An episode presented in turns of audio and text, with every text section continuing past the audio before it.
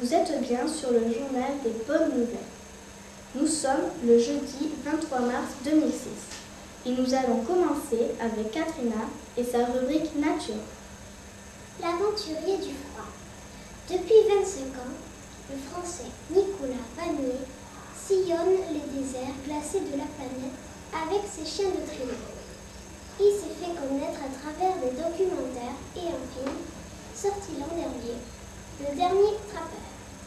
Avec ses expéditions, Nicolas Vanier essaie de faire partager sa passion pour les peuples du Nord comme les Inuits ou les Évènes qui vivent en harmonie avec la nature.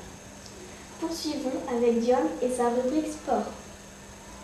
Les Français ont gagné le tournoi des Six Nations en battant le pays de Galles 16 à 21. Cambodge, en Asie, une course de buffle est organisée chaque année lors de fêtes religieuses.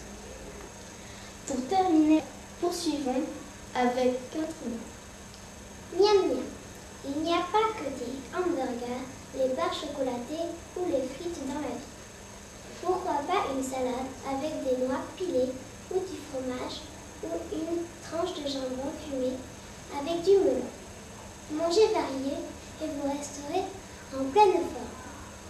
Merci d'avoir suivi notre journal. À la semaine prochaine. Au revoir.